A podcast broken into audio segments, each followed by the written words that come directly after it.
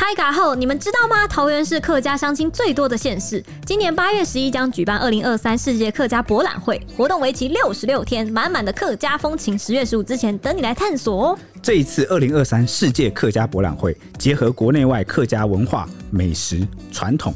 有世界馆、台湾馆两大主展馆，搭桃园机场捷运就可以到。还有八大副展区、十七个卫星展区串联，特色展览与活动根本就逛不完。值得一提的是，这是世界上首次以客家族群文化为主轴的博览会，会中将透过五 G 科技建构 LED 沉浸式体验及三 D 全形投影、动画光雕，结合客家文化的音乐、文化、工艺。美食、历史等，打造沉浸式的体验。除了带给旅客无限惊喜，也能深入了解客家不断创新的丰富样貌哦。另外，桃园市政府也联手全台六百多家旅行业者，将市客博主副展馆结合桃园丰富的观光景点，推出五十种以上的主题游程，希望能透过不同主题导向的套装行程，提供大家更好的参观体验。还在等什么？八月十一号到十月十五号，快来体验世界客家博览会，畅游桃园各大景点。详细资讯请上世客博官网查询。以上广告由桃园市政府提供。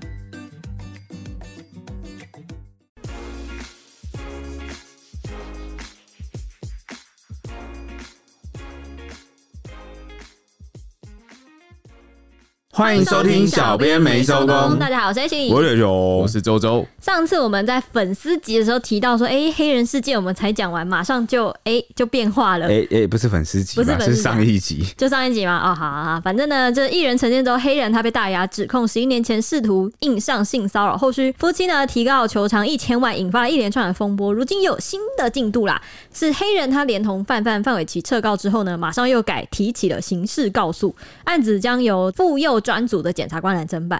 另外还想要跟大家聊一聊的，就是最近还有一起幼童闹店的纠纷，是台中一名医师娘放任五岁的儿子在花莲一间名店调皮捣蛋，事后还留言纠正来灌爆店家，招来大逆风，就掀起了一波论战。那最终医师娘呢，还是有出面鞠躬道歉认错了。哎、欸，所以黑人撤掉是撤掉他的民事告诉，所以那一千万就没了。一千万这个求偿是没了，对。哦，就变刑事了。对对对，那黑人案现在进入到底怎么样呢？先来前情提要一下，黑人在被大牙跟郭圆圆相继指控性骚扰之后呢，他是全盘都否认啊。但尤其对大牙的反应，他特别的激烈。他不仅对大牙提起民事诉讼，求偿一千万元，还要求他在脸书公开道歉。不过，公开道歉这个东西，后来有被各个律师认为说这是违宪的。这个案子呢，最后民事诉讼的部分是由台北地院完成分案，准备要开庭审理，要传唤双方来说明。那当时呢，就有很多律师跟一些媒体、社会观察家评论说，黑人是使出了陆海空三军战术来做危机处理。那出动陆军呢，就是提告来吓对方，也吓媒体。但这招不但没用，还被反噬。他后来又出动了海军航空母舰，也就是他的妻子，最了解他的枕边人范范来替自己发声，而且还用范范来柔性劝导朋友马 Kio 改口说，黑人不喝酒的啦。但是后来这个直播扎眼球就 是吧？就是我们上上一次接电话，对对对，就是我们上一次聊黑人那一集。哎，如果有兴趣的朋友可以去听，应该就是不算粉丝级的话，就是上上集。嗯，对。然后呢，那时候我就谈到说，我觉得这整起案件最有趣的部分就是马 Kio 神鬼莫测。大家有没有玩过就是类似狼人杀那种阵营游戏啊？这就是不知道是敌是友，这个就是要等到最后一刻，他那个身份牌才会被揭开。你应该说马 Kio 是不能玩这游戏的，因为他不太会说谎。那不知道是敌是友，通常他会是什么？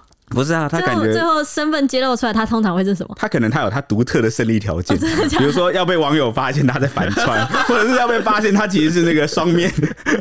啊，原来如此，他是正义的一双面谍。后来说不定挖出就是他曾经遇到什么事，然后黑人没有帮他，记恨在心。哇，那这个反转也蛮大的。好，那反正他最后呢，另外一个出动空军呢，也就是疑似网军来攻击受害者。虽然蛮破的，但是先说这是疑似，因为为什么我们一直讲疑似呢？如果那个网军是那种很专业的，我倒是就会比较肯定他应该有。哎、欸，那专业的搞不好就不会被识破。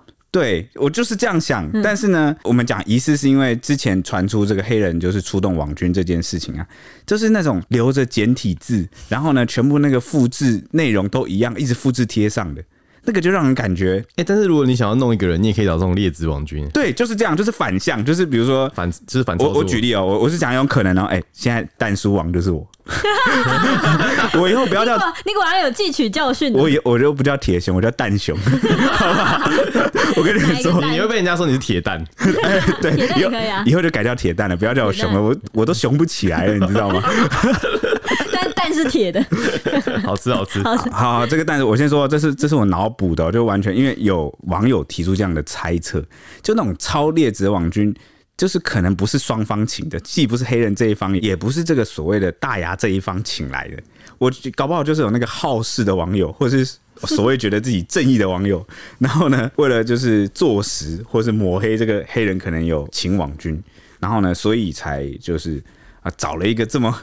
素质低劣，然后一眼就能看出来，他就脸上就写着“我是网军”的这种程度的这个呃行销公司或公关公司，然后来这招真的太破了，有够烂，所以你就会很容易看出他破绽，对，让人家觉得哇，你是不是找反串的操作？就是呃，你你是说谁会被看破手脚？就是请这个破烂网军啊，不是啊，就是你的意思是说是，就他就是故意要让他看，让人家看破。对对对对对，所以所以，但是这个是我们脑补的剧本，你知道，有时候这个就是阴谋论，就是我们想太多。有时候反而事情也可能很简单，就真的那么破，就是呢。你说像马 Q 眨眼一样这么这么简单？不是，就是在不该省钱的地方省钱。什么？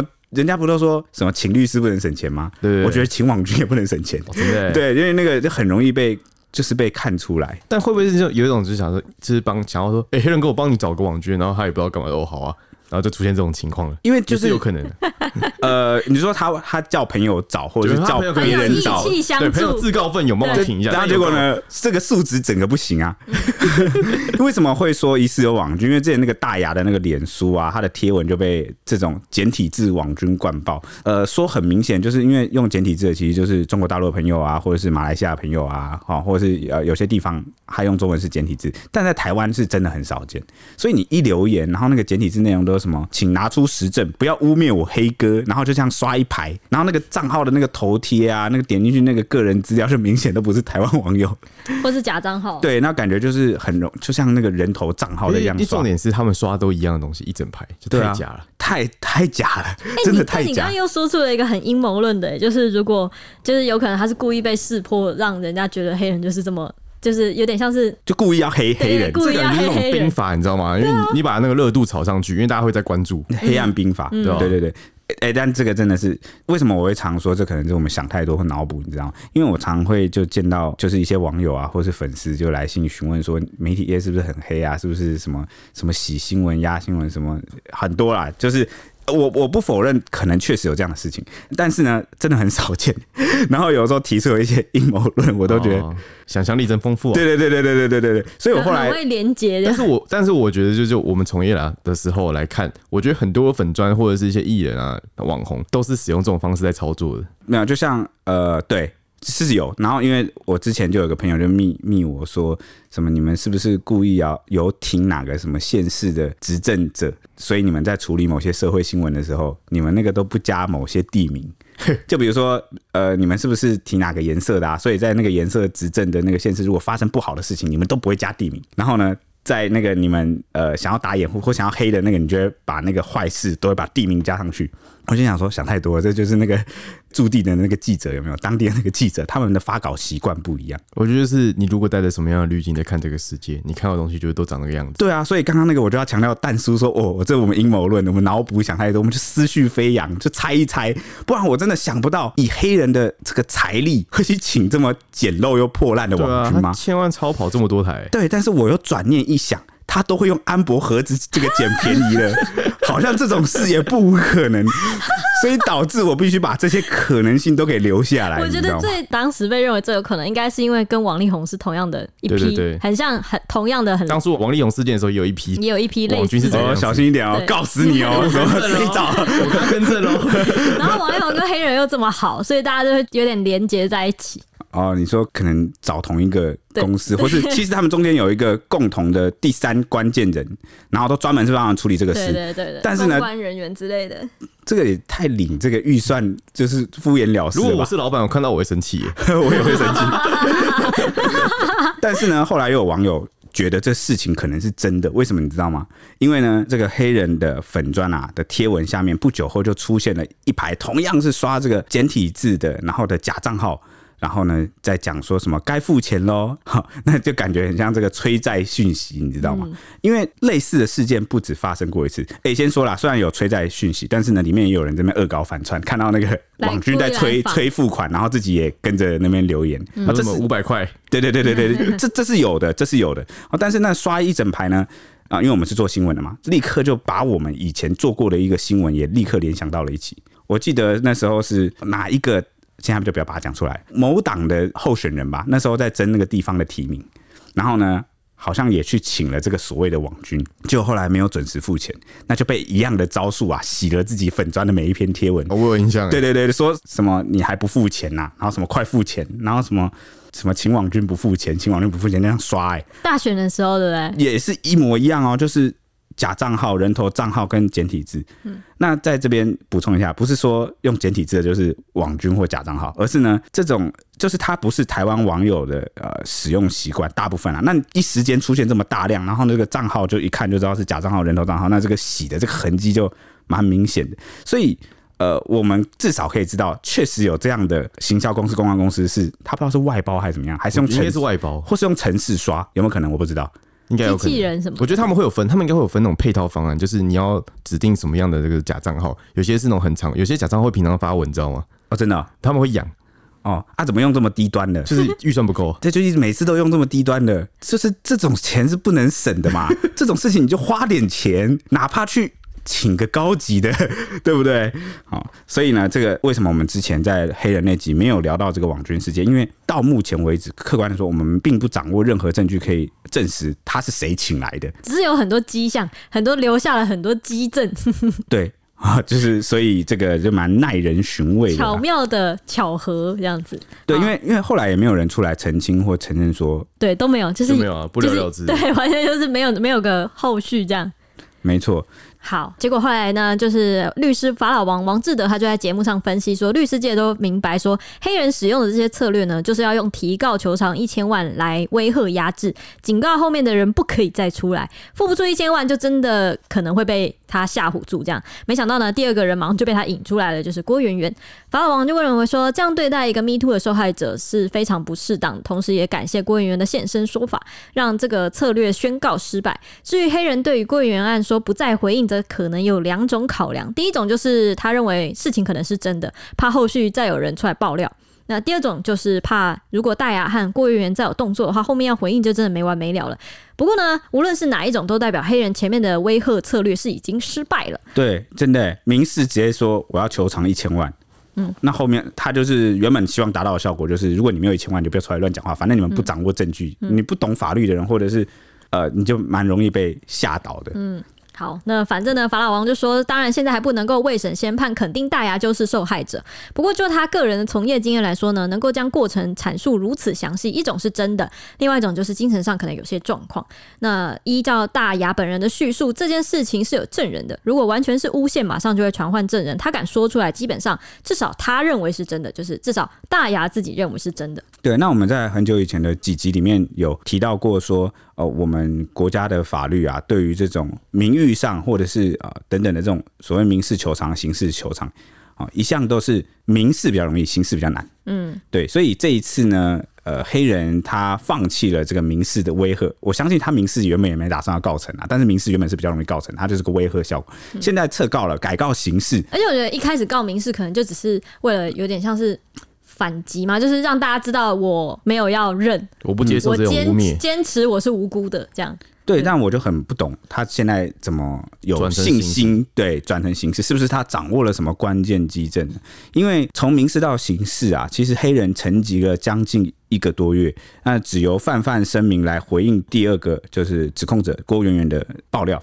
那七月二十四号就突然传出说黑人选择就是民事撤告，对此呢，大牙当时还在脸书发文说，声称收到了法院寄来的撤回起诉通知，然后他就留下一句：相信事实是不容挑衅的。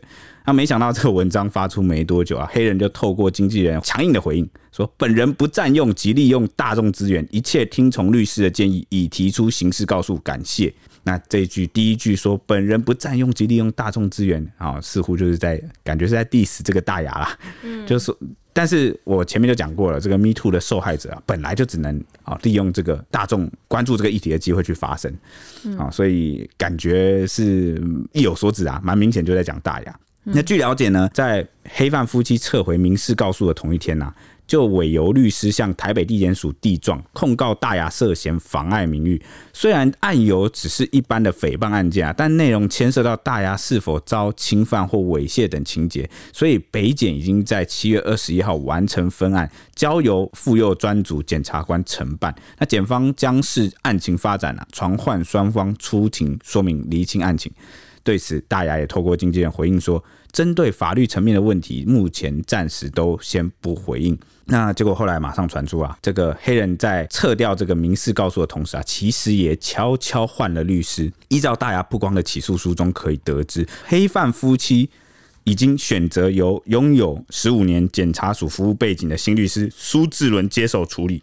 苏志伦啊，他的来头可不小，不仅是法律事务所所长啊，还曾在北部多间检察署任职长达十五年，资历丰富。那根据事务所资料显示啊，苏志伦律师就读研究所时，专精于金融财经领域啊，对于财务交易等相关方面特别熟悉。先前不止在检察署服务长达十五年。也曾在大专院校啊、补习班啊、法官训练所等单位授课，并出版多本刑法专业书籍。不论是法律知识或是实务经验啊，都非常的了解。好，就是一个走实务派的。你看之前就是检察官有没有？然后呢，居然可以还可以去开班授课，那这个来头肯定不简单。所以这算花大钱了吧？这算花大钱，所以是花大钱的。所以我就矛盾了，我就怀疑了，我就觉得网军到底对啊，感觉他低端的，他感觉不会请低端，感觉就是要么是好事者，要么就是他请别人去找，然后就找了一个这个素质不太行的。所以，诶、欸，如果他们花钱就是去找那种网络上来路不明的网军的话，就是要背着就是这个走漏消息的风风险，你知道吗？哦，对，假如那个网军不认同你，然后他们也不看钱，他们就说哇，你居然敢来找我们，我们就发出去。那他就再黑一层啊！这种东西都采取，所以是不是他们要找一些私底下认识？先付款，先付款就没事了吗？对，而且那个网军事件的时间点蛮巧的。再补充一下，当时就是网军出现前的半天前，这个大牙才在脸书 PO 出一张截图，说他收到了这个呃好心人士的私讯提醒，内容是说这个网友自称啦，他说他在相关行业服务，就是行销公关这一块。然后他已经听说这个黑人那边找了这个网军，然后提醒大家你一定要小心啊！那结果这个这个事情才发文然后，才 po 不到几个小时，半天马上就说，就是简体字网军就涌入了那一篇贴文，在底下说不要污蔑我黑哥，请拿出实证这样。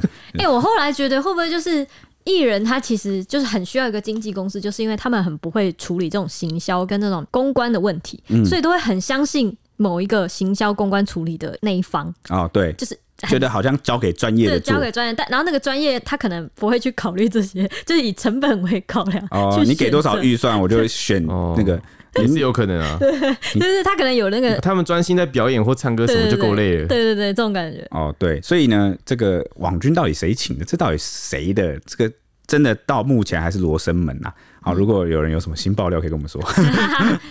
对啊，那黑人弃名转型的这个声明中，短短约三十个字就被大批的律师给酸爆，其中就是提到本人不占用以及利用大众资源这句话呢，就让律师李宜珍大呼说，换句话说啊，本人改占用及利用国家资源，感谢检座。那李宜珍更亏说，就是帮陈案检做哭哭。那这个瑞克律师他也认为说，黑范夫妻当初弃刑事选民事就是错的，因为现在啊提前撤告至少可以庭审，能拿回三分之二的诉讼费用，从赔十万变成赔三万三千元，结果上来看是相对聪明的选择，但是大局不会因此受影响。那两人口口声声说不占用及利用大众资源，实际上啊无论提哪种告诉，都是占用司法资源。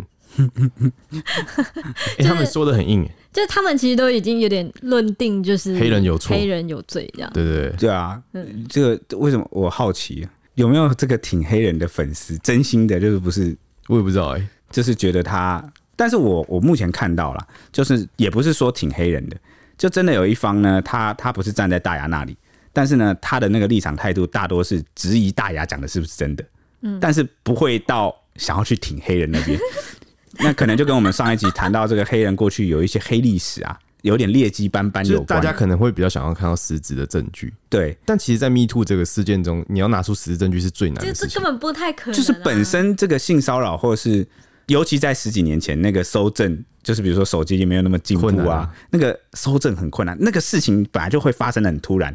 你也来不及提前准备，你也很难收证，除非是一个长期惯犯，他长期总是这么做，嗯，那你就比较容易收证到，嗯，哦，所以呃，我也在想，这个黑人啊，他很就是敢提起这些诉讼，是不是就觉得因因为不会成立，就是那些证据是不足的，所以他就比较有信心。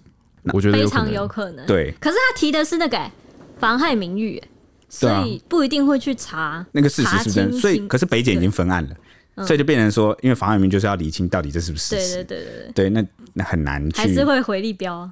呃，很很难讲，真的很难。然后我们现在都是踩中立啊。对啊。蛋叔蛋叔熊。好，那法老王就分析呢，黑人撤回民事诉讼对于妻子就是范玮琪其实是一件好事，因为范玮琪的形象本来就已经在那一次狗官事件里面重挫，后来大家已经好不容易有点淡忘这件事了，准备要再让这个。范玮琪要再开演唱会，却被黑人的性骚扰事件波及，后来就是取消了嘛，就好像大概赔了可能有上上千万这样子。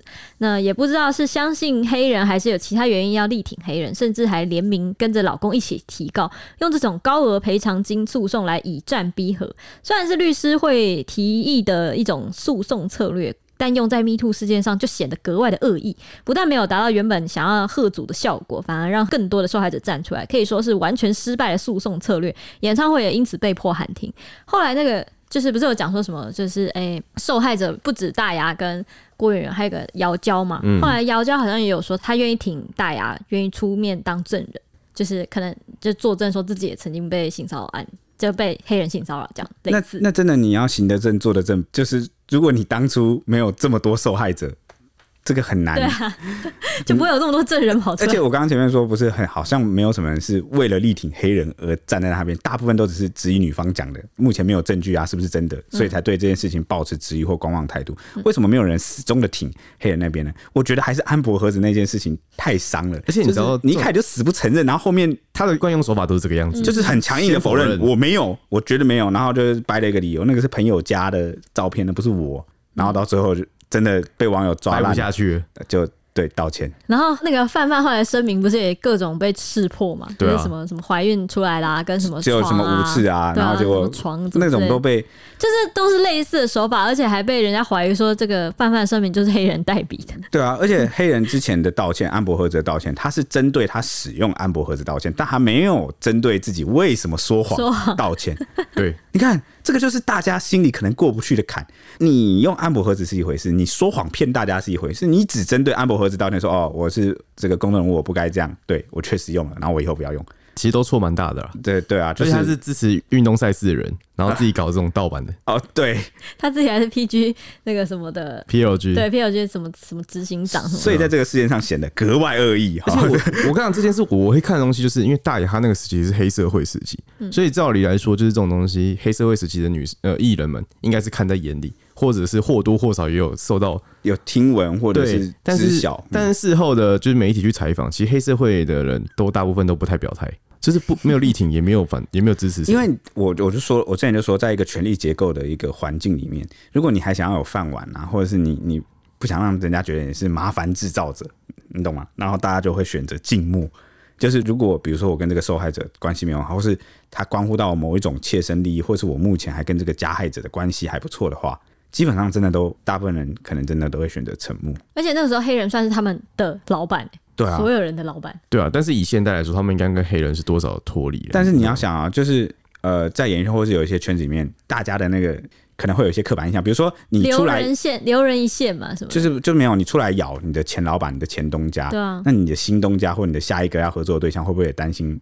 因为如果他自己也不太干净的话，欸、你，你这个想法就就是真的怎怎怎么了？就是大家，所以大家都会受制于这样的，对对对对，我们都不敢做任何事。我不是说你有这种想法，我说这个想法就会造成这种。对对对对，会会会会，我觉得这个就是最大的阻碍。对啊，而且就是有一些人观念就是这样，就明明他就会不管他挺身而出揭发的是好事还是坏事，反正一律认为哦，这个人就是啊会有一句台语就是养老鼠咬不咬不带，对对对对对，就是觉得啊，他这个就是窝里反啊，就是。那个也不想想自己吃谁的这个米粮，然后就是他们会把事情混在一起谈，就是我当初对你这么好，你居然还敢这样弄我？但是其实他因为你做错事，他才会弄你。对对，或者是他就大家就议论纷纷啊，这个人不能用啊，这个人他之前就是跑去揭发什么事情的，会不会？会，而且会在那个圈子里面大传开，大家都这样觉得。对，不知道什么台湾工作的圈子好像感觉都很小啊，呃，消息都会传的特别快，会 会。会对，那因此呢，法老王他就认为说，范玮琪在这件事界上本来是个局外人，却硬要跳进来嘎一脚，列为共同原告，也让人觉得莫名其妙。只能说民事诉讼早点撤告也好。另外提出的刑事告诉呢，就跟范玮琪没有直接关系了，也可以让范玮琪脱离暴风圈。那撤回民事告诉对于黑人而言呢，算是有好处的。毕竟这个官司不好打，要是输了的话，十万元的那个裁判费就没了，撤告还可以退三分之二，至少还可以拿个六万多元回来。那艾尔达一年只要一六九零元，可以让黑人订三十九年的艾尔达频道，到黑人过世前都不用再买安博盒子看没有版权的奥运了。另外呢，提形式告诉的话，律师费用应该是要再另外付一笔。黑人拿回来的六万多元，大概也是直接给律师了吧？是说要提告刑事的话呢，应该只能提告诽谤，要打赢也不容易。或许这又是另一个诉讼策略吧。最大赢家就是律师，还没还没一直上法庭，然后准备什么就已经拿六万。哎、欸，而且那个什么，那个就是这件事情上，就是大部分都是律师出来说，就也是有一种。嗯，这个案子里面，就律师是最大赢家，就大家都靠着这个案子来分析啊，来就是有点算曝光吧，对，跑知名度这样。那我们刚刚提到那个妨碍名誉的部分啊，这个因为黑人现在是改告大牙涉嫌就是诽谤嘛，妨碍名誉，那全案就必须调查大牙所指的性侵未遂或性骚扰内容是否属实。因此，台北地检署我刚刚讲到，他就分案了，然后指定由这个妇幼专组的检察官来侦办。哦，将同步调查黑人到底有没有对大牙做出逾矩的行为哦。那大牙过去公开指述的内容真实性，将左右他是否被依诽谤罪起诉。那同时也会影响到提告的这个黑人是否有性侵未遂或性骚扰等处罚行为。虽然啊，时间是相隔蛮久远的，而且。事发地点在海外，搜证较为困难，但检察官仍将视案情发展，传唤双方出庭说明，并厘清双方主观上对事情事发当时的这个认知啦。那如果呢，相关佐证可以得出非告诉乃论的性侵未遂情节的话，或是大牙决定要追究黑人的刑责的话，不排除黑人可能反遭检察官啊签分为妨碍性自主的被告啊，就是被列为性骚性侵性骚的这个调查对象了。那另外呢，瑞克律师也有提到。妨碍名誉的刑事责任标准是比民事更严格的。哎，你看之前我们节目上是不是就说过？因为在一个言论自由的社会啊，如果你随便的，就是因为人家的言论就入人于罪啊，那这个可能会对台湾的呃言论自由啊，那个言论环境造成压制跟伤害啊。所以我们台湾渐渐摸索出了一条道路，就是呢，民事求偿的标准门槛啊，资格比较容易。但是要把它定为一个刑事啊的这个诽谤，对这个刑事责任的罪就会比较严格啊，所以刑事的部分是更不容易构成的啦啊。加上近年这个法院的标准啊，其实也有改变，慢慢倾向认为只要不是完全无中生有的抹黑，就会去保障发表言论者的言论自由，因此黑人提告要成立的难度本来就很高，何况他只针对大牙，并没有提告郭圆圆，双重标准间接削弱了自己的正当性，很奇怪哈。你要告应该两个，两个都告，对？为什么只针对大牙呢？是不是你笃定啊？这个大牙他的这个证据力的部分是比较弱的哦？啊，对对对对，你柿子挑软的吃嘛，因为感觉郭圆圆的事情是比较接近。对对对，或许还真的可以查到时间，对对对，时间比较接近。因为大牙在海外，真的超难的。对，你想看在香港的那个什么饭店嘛？你要怎么找到那时候的监视器画面？对，所以你选择提告谁啊？可能也有经过这个律师的一些指点跟建议，对啊、嗯。但是呢，你不管再怎么觉得自己的路数哎多么的高明，但看在我们社会大众眼里，我们就会觉得很奇怪。哎哎，等等，指控你的是两个人，你怎么只告其中一个呢？对不对？那此外呢，法律也没有规定民事或刑事一次只能选一种告，要加告刑事没有问题，但若自认清白，就没有道理又撤回民事告诉啊。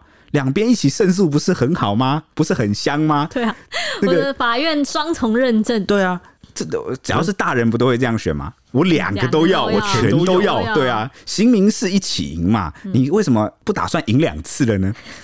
我不懂啊因。为律师的观点这样看起来就别人的啊，他的这个操作怎么那么怪啊？对啊，真的可可能见一定有猫腻啊。可能是挣钱换将，换了一个律师，换了一个军师欸。但但我觉得有可能两个就是民事撤告有很大一个可能，就是因为他要求那个啊，脸书道歉跟那个一千万，这个不太可能判赢。这样，但那个东西是可以谈的啊，可以修改增减吧？哦，你说我还是判你胜诉，但不用赔一千万。对啊，因为哦一千万绝对不可能赔到，因为其实法官最终那种调解，他们会跟你说就谈一个求偿对啊，就是金额过高对对啊啊，那搞不好会因为这个就选择啊，算了就撤告，这样会不会？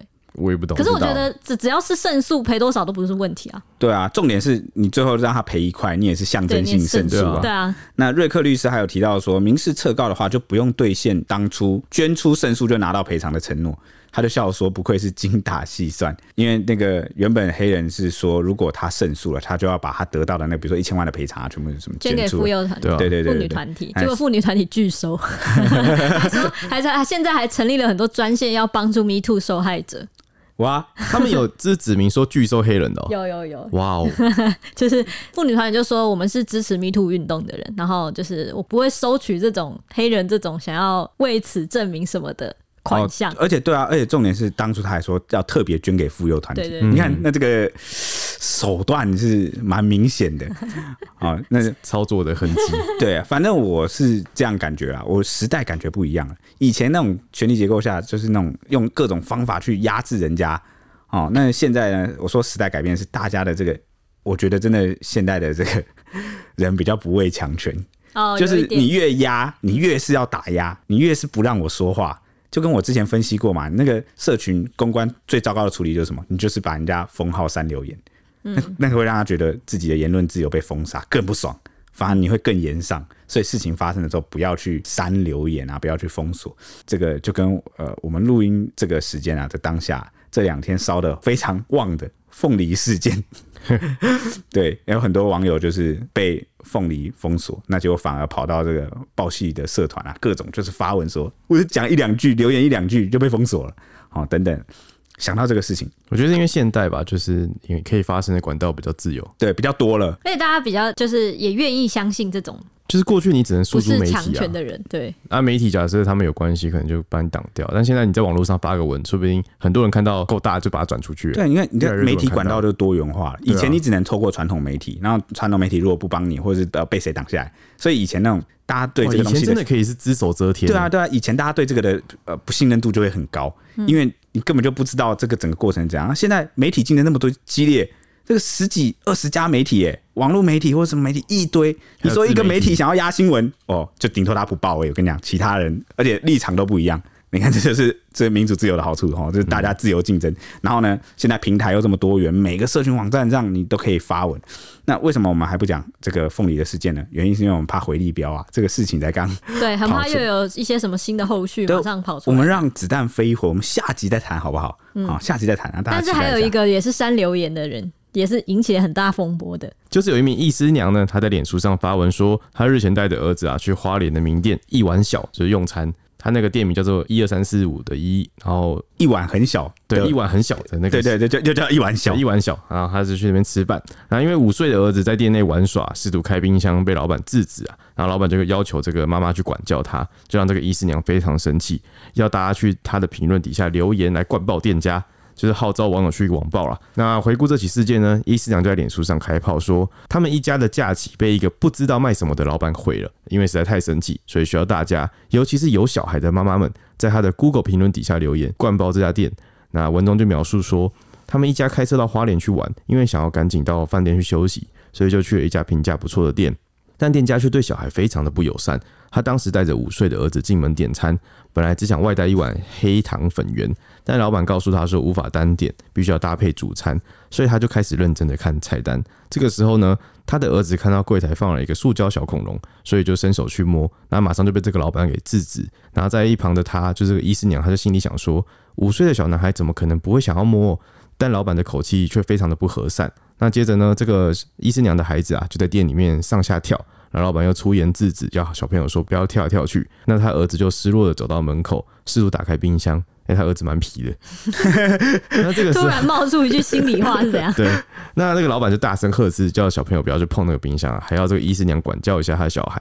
那医师娘听到老板这样的态度，就直接说不奢求老板站在妈妈的立场想，但能否别再造成妈妈的压力，还有怒斥他的孩子呢？他说：“我的儿子也没有打破东西，也没有吵到其他客人讲话，只是有影响到店家做生意吗？根本就只是老板不喜欢小孩而已。”不是，我听完为什么在？好好好，那我哎，我补充了一碗小蛮好吃，我也觉得蛮好吃的。你没有吃过、哦？他在花莲，他是很有名的。我记得他很有名。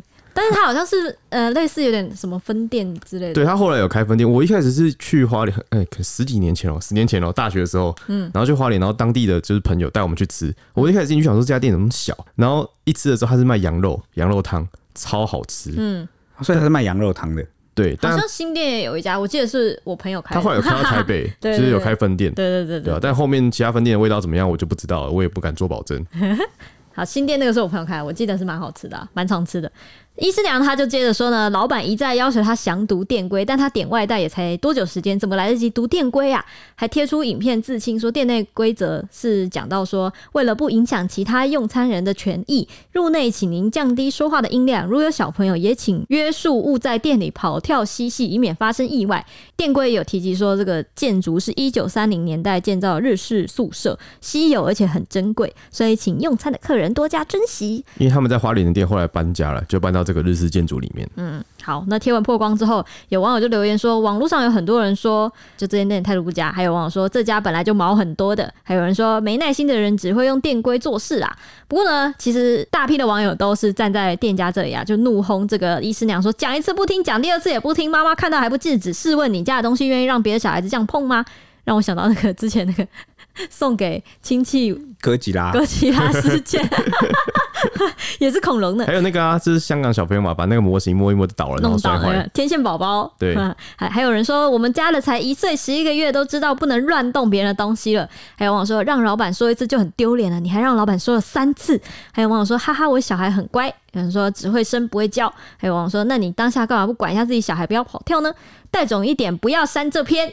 就是都在反推他就对了。针对伊斯兰控诉呢，老板就回应说，老板接受吗访问的时候回应说，我们的店员对他们已经很客气了，基本上他是完全不控制小孩的家长。小孩才一进店呢，就在客人旁边跳来跳去，被制止之后又去弄他们柜台，还去开冰箱。老板就说呢，店门口就已经明文规定客人要管好小孩啊，他们是卖面的，如果小孩子跑跳，很容易发生意外，他们实在无法承担这样的风险。老板就有强调说，小孩跑跳本来就正常，但是要在适合的场地，你可以选择不要进来，我们也可以选择不要你们这个客人。过去有小孩进店之后哭闹，但大部分的父母都会去制止，或是把小孩子带到店外的院子，不会影响其他客人。他说呢，不是花钱就是大爷，店里不是运动场。如果客人要搞到他们无法做生意，也只能认了。他就说我们做好自己该做的事。最后老板也透露说他自己有三个小孩，所以可以理解客人站在父母的角度会不高兴。但他们店不是公共场所。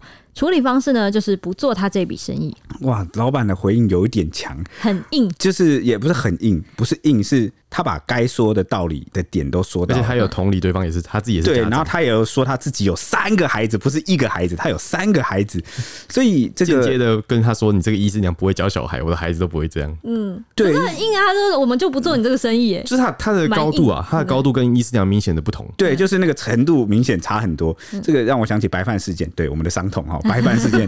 这个白饭事件里面的老板呢店家的回应，就是真的不是那么的，就有点像在打糊涂账，就是只有老板在打糊涂账，因为他指出很多东西，当时其实细节不是事实啊，哦、嗯，然后呢，对对对，然后呢，也没有讲出一个自己有原则性的啊，就是比如说白饭到底是不是有限量还是无限量，我过去那样讲，现在又这样讲，感觉给人标准就是一直在变，但是呢，这个老板就是说我从头到尾标准就是这样，规则就是这样，而且我就放在店外，而且你看他每个点都讲到了。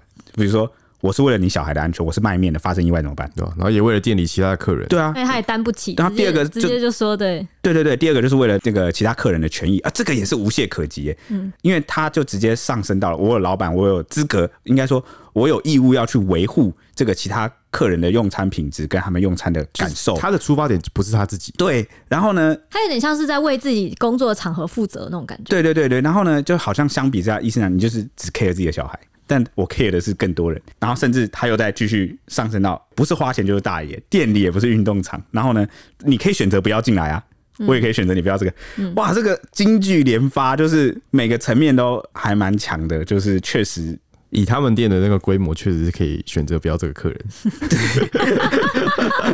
我也是想说，应该就是呃，对，就是为什么会客人权益这个很有感，你知道吗？因为前几天我看到我朋友发脸书，他是在抱怨说他去看电影，那就看电影呢，就是有小朋友在哭闹，在吵闹，然后呢就很影响他的看电影的那个体验。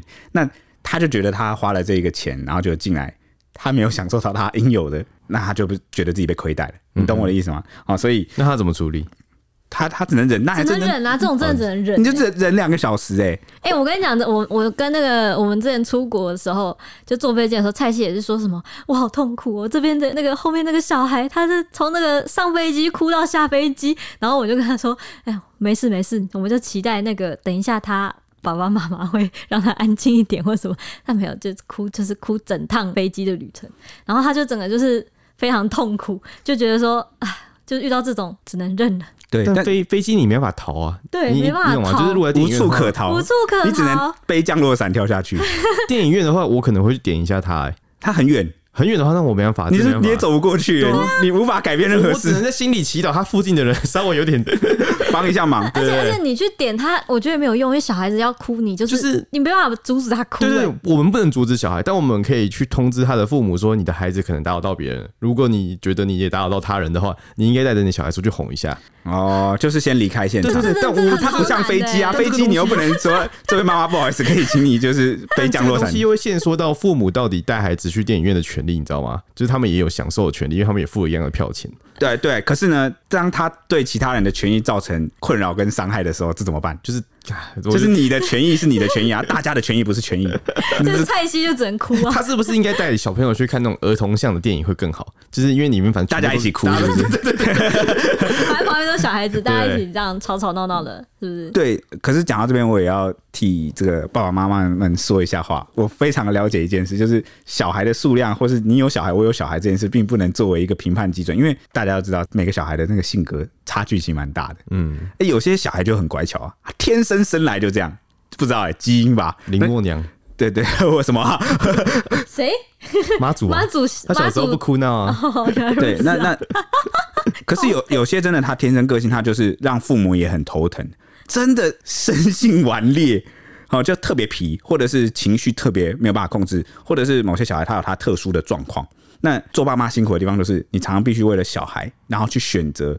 比如说，你哪些店可以去，哪些店不能去，然后哪些场合，比如说电影院这个，或者是这真的很很辛苦。我是讲真的，就是我完全能理解你有小孩，我有小孩这件事，他不能一概而论。只是因为老板他一次说我有三个小孩，就 就是蛮大凸显了他并不是不知道小孩在成长的过程可能会有一些状况。嗯哼，好，那只是五岁了啦，五岁，哎，我我对五岁真的没概念，五岁是蜡笔小新，对啊，蜡笔小新。那感觉是不受控的年纪，嗯，不是啊？就是五岁 是可以教的乖的这个年纪吗？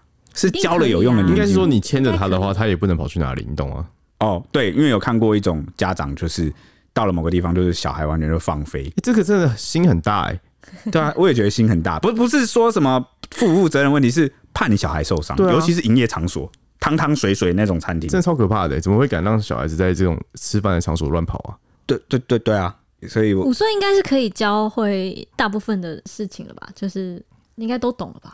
不知道哎、欸，还没当过爸妈，以后当过爸妈，可能我们会体会深一点。但是就是这呃礼貌上的东西，应该都教的差不多了吧？但我小时候，我家人教我是蛮凶的，对啊、就我就不太敢。你有五岁的时候的记忆吗？有有有啊，因为被揍就有记忆啊。看来是很痛的。对啊，我也是，我的记忆也是，就是对，从小就是。被教训到大哎、欸，就是在幼稚园之前都知道，就是怎么样，就是哪些就礼貌啊，跟什么一些家教什么都被疯狂灌输。那、啊、你现在怎么还这么皮？我现在哪里皮了？哇塞，我还算有礼貌吧？算算吧。你家人知道你长大之后变恶霸，都会霸凌别人、欺负别人吗？知道吗？恶霸恶霸不在家教范围内。这样啊、喔，反正我印至少最早印象就是我六岁到七岁之间，六岁多的时候。然后那时候就是啊，叔叔阿姨可能要给我糖果什么干嘛，是那种熟人，然后我就说什么不行，我家人说我不可以乱收人家的。是认识的叔叔阿姨？对对对对对，认识的也不行啊。就是你看我那时候已经被影响到这个程度，所以但是五岁又比我那个再早一年，所以我就有点搞不清楚是不是。因为我记得小朋友的记忆好像到一个时间点之前就会长大，就会几乎完全忘记。那五岁是怎么样？到底什么状况？五岁是一个我 完全不能理解的。琵琶是怎样？我我也想不到啊。啊，对了，OK，反正这个伊师娘的文章被网友啊，就是灌爆之后啊，就气得再度发文正面回应说，说自己终于亲身体验到何谓网络霸凌。网络上一堆反社会人格的吃瓜酸民们，他就反问：有人在现场吗？有人是当事人吗？诶、欸，确实，网络上有一堆反社会人格的吃瓜酸民，没有错，他这点讲的是没有错。那他说他终于亲身体会到何谓网络霸凌。哎、欸，不是你一开始也号召大家去把网发起网络霸凌，然后去把店家灌爆啊！而且你找来那些人，你呼吁帮你一起留下 Google 评论的人，我也反问你：有人在现场吗？有人是当事人吗？没有啊！哎、欸，我跟你说，这件事情一刚出来的时候，我看到有人那边说什么，有人把这个事情跟类比那个白饭事件，或者说你们在讲什么？人家是有付钱进去吃饭的，那个他找的是网军哎、欸。对啊，就是他找来这些人。不是用餐者、这个又更我，而且而且我之前就我在 DC 分享过这个心得，我说你用不好的方式开始，用错误的方式开始，你就会可能会要承受错误的反噬，就是你可能会被同样的方式来对待，哦，不太可能以战止战啊。网络时代，这个一群人那么多想法，大家跟你意见不同，你你还找人去。这个不同，网络时代，我觉得就是要低调一点。对对，要低调一点。他很会看风向。你，我跟你讲，你不用会看风向，你就不要惹事。对，哦，不要去主动发起一些有的没的，然后不要去，你只要跟落井下石一样，就不会有火烧你身上。对啊，原来如此。啊，不是有一句话叫做“为邦不入，乱邦不居”吗？你听懂意思吗？我有讲错吗？没有。你怎么会问我呢？你问错人喽！你问的人是火烧阿房宫的人。你讲完之后，隔几天就烧了。对啊，还真的有一个苗栗还哪里的那个 KTV 叫阿房宫。对啊，但是、欸、我看网友就是说什么，怎么会有人取这种名字？对啊，这超不吉祥的。意思指的就是呢，危险的国家不要去，混乱的国家不要住。如果你可以选择的话，因为常常会有一种情况，就是如果你是不能选择，你是被迫的，比如说我们都不能选择我们的父母，不能选择我们的家庭环境啊，或者是很多人我们身不由己的时候，那我觉得没有人会，你不需要过度的检讨自己，或过度的苛责自己，就自卑或者是自我检讨，说为什么我没有，我会在这样的环境里面，为什么我是不是做错了什么？就是不需要。但是呢，我们现在讲的情况是，你可以选择的时候，就如同这个医师娘，她 可以选择不用这种方式去发起这个。因为这个医师娘，她其实这也不算是一般的网友，你知道吗？就她也是有在经营粉专或是干嘛的哦。对啊，就她真的是可能会有一点号召力。对，你可以不用这样的方式去处理这个事情，或者是你你可以去跟店家沟通，或者是他也可以选择不要去这样的店里。如果他事前就能知道这个老板或者这个店是不适合他的话，对，所以就我是说，在有选择的这个空间里面，我们尽量去远离混乱跟危险的事情。好，那不然的话，你最后就会引火自焚啊！我是这样觉得。欸、你这样讲完之后，让我想到，就是这个老板娘其实欠缺的是自省的能力，你知道吗？就是因为他说他没有马上意识到，对他没有意识到这件事情是错的，然后他也没有好好的检讨这个事情，他就是想说，哇，我受到了这是攻击，我需要反击。对，因为他自认为呢，自己的资料全部都有公开，而且不会删文。反观这些留言的酸民们呢，有九成都没照片，也没个人资料，他就直呼这种乱象真的很可悲。那至于哦，所有的这个公然侮辱跟谩骂，他都已经马上请律师截图了，将会一一的发存证信函。所以他就直呼说啊，这个社会病得厉害啊，没做错事的人却要躲起来舔伤口。啊，再者呢，台湾社会普遍存在对小孩不友善的环境，他实在不了解为何只要说到小孩，大家都会一面倒地觉得小孩要教，或是家长可能是恐龙家长，他就想反问这些发言的人：你们有小孩吗？你们养得起小孩吗？社会上没有绝对的对错，只有立场的不同。超欠呛哎，欠呛欠呛的他。他就说，另外这个餐厅店家是公开营业场合，谁都能去消费，赚的是公众财。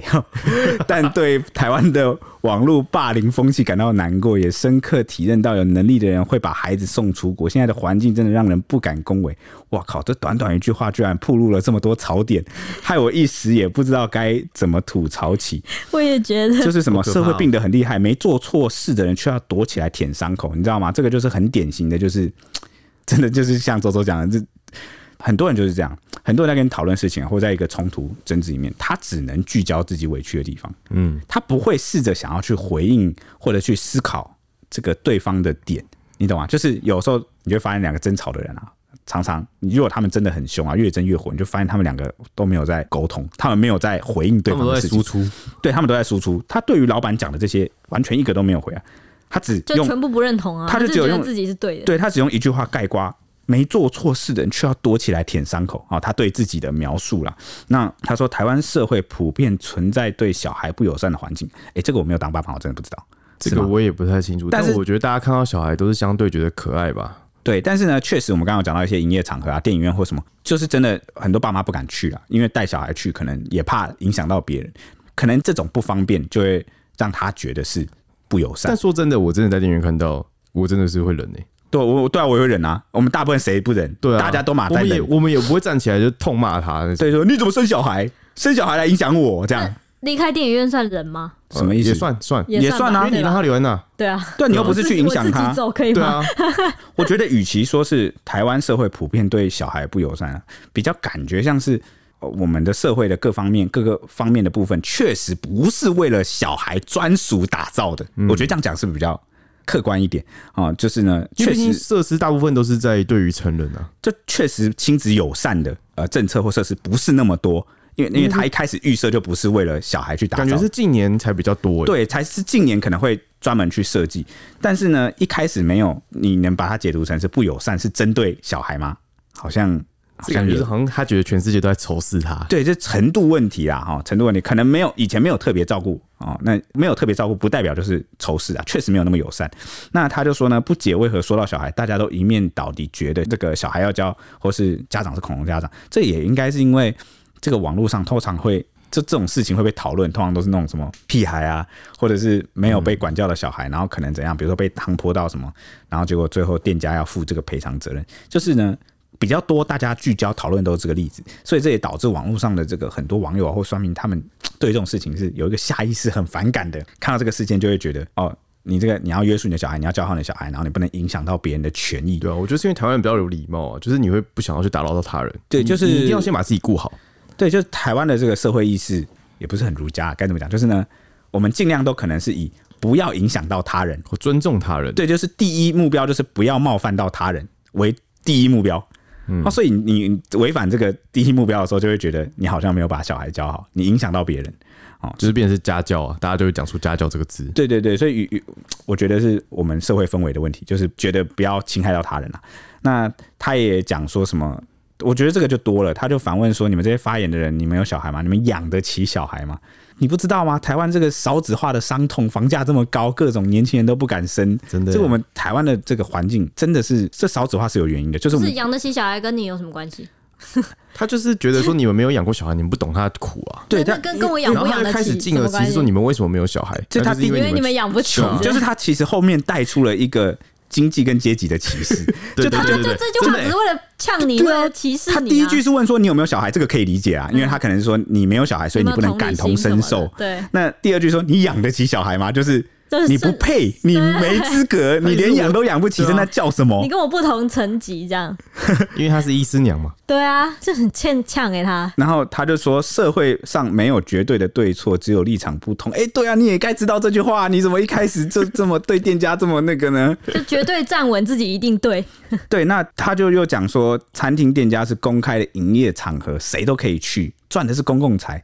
哇，你以为他真的盖的是公共设施哦？那个店家也是私人的，欸，对啊，那个私人场所，这才可以有店规啊，不然是在店规什么的。消保官什么也说过，你交易要成立是要双方都同意，嗯，不是你顾客说我想买，然后店家说，我现在走进来，你就是要服务我，对，然后店家就说，哎，欸，不好意思，我不卖，然后你还可以强行说我是客人呢，我走进来了，你就是要卖我，没有这种事，你拿去花钱的是大鱼，对，这个这个民事的这个消费行为啊，就是这个你要双方合意啊，这个买卖契约才成立。交。对，互相尊重、互相礼貌不好吗？为什么？他感觉把这个店家好像当做是不知道哎、欸，是是怎样公务员哦、喔，还是公共服务平台？好像很无偿这样，我也不知道。这这观念应该就是有问题啊。那他就说，把那里当公园吧。对啊，怎么会这样？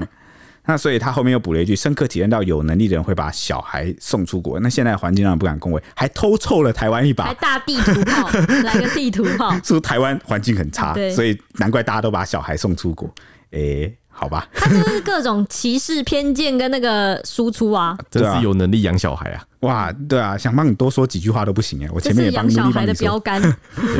那医师娘这一连串攻击之后呢，不但被网友灌爆，还被起底说她就是个，因为她原本是大家不知道她到底是谁啦，嗯，但是因为大家看看一下她脸书，就发现她老公是医师，所以她就被冠上了医师娘这个身份，还传出她过去曾经从事八大行业，从小三是成功上位。那脸书过去的贴文也可以看见，她曾经放任儿子在满就对放满酒瓶的一个玻璃柜前面奔跑，还发文说整间餐厅都是我的运动场。那个一碗小的老板预言成功 那但是这个贴文呃，这个消息呢是尚未证实的。那他个人经营的粉专啊，也被大票的网友涌入，如今就剩下一点一颗星。那网友在那个评论区就给予不推荐的评价，还留言说：“既然你都要号召别人一星评价了，那我只好来帮你给一星评价。”呃，为什么你可以叫别人给一星，然后说霸凌别人不推荐，事情闹大了，所以我找到这里。说听说你鼓励网友去给人打一星负评，我这不是来了吗？然后说想挞伐别人，反被挞伐，甚至还被新一代的女战神，就是一个网红冯雨婷指控，她卖的那个商品啊都是仿冒品，而且检举信已经寄出，最终医师娘陆续就是关闭她的个人脸书这个跟这个卖东西的粉专。那后续啊事情就是继续延上，这个医师娘的老公也被波及了，一票网友就涌入她老公就是工作的妇产儿科脸书，那就去留言留负评啦。所以后来诊所也紧急出面澄清，然后就拖累了她老公的，因为她老公后来有传出说就是工作也暂停了。那眼见这个事情闹大了呢，这名台中的林姓医师娘就出面认错，两度鞠躬道歉，坦诚自己事后啊至今就是两天都没有吃好睡好。她当时她是护子心切才会情绪失控，然后还连累到她丈夫的工作啊，所以她现在就希望说事情可以落幕。那针对花莲一碗小这个餐厅的老板，就致上万分的歉意。他自己不应该说出嘲讽的言语，以及号召亲友帮店家刷负评。他说：“放任孩子在店里吵吵闹闹，影响客人用餐，以上不理性的举动，致上我十二万分的歉意，真的很抱歉。”好，那后来出面道歉是拍影片鞠躬的道歉，被社会教育。对，有有真的出面啦，就是这样算和平落幕了吧？我不知道哎、欸，就是他，他就突然意识到自己的每个点，不知道是她老公跟她讲，还是亲友吧，就劝她吧。所以有，有如果我是她老公，我应该会好好的跟她讲，我工作都没了。对啊，就跟我呃上一集新人地狱的时候讲到说，为什么人要交流？因为你一直困在自己的那个同温层太久，然后你就会把很多事情都就合理化。所以有时候。就让粉丝来给我们一些建议，其实我们都有听都有看了，不然我们那个白饭之乱也不会做一个下集出来。那这个医师娘啊，明显就是这个状况，就是她因为一直没有遇到这样的事情，一直没有被争议，一直没有争执，一直没有跟人家有交流，所以她的认知一直是那样。那直到这一次呢，就像周周讲，真的被社会教育，那才意识到或是知道说，可能大家 care 或是什么事情是不行，或者是他过去的经验，就是让他以为这样都是可行的。嗯，懂吗？他可能就出入那种真的服务态度，就是把他当上帝的那种店家。我觉得他还有一种心态，就是他觉得自己带小孩就是很辛苦，很就是可能比较弱势的那一方，嗯，就是他一定会觉得自己他希望被体谅，对，他希望他的他需要的部分需求的部分应该是比较优先的。那你知道这症结点在哪吗？他说他们是一家去花莲玩，请问她老公为什么当时没有把小孩看好？啊，老公在停车啊，有可能啊，这是一种可能。对，所以刚刚是在讲交流的重要性啊，我们都不要停止交流，真的不要停止，父母都辛苦。对，好，以上就是今天的节目时间，我们下一集见喽，拜拜。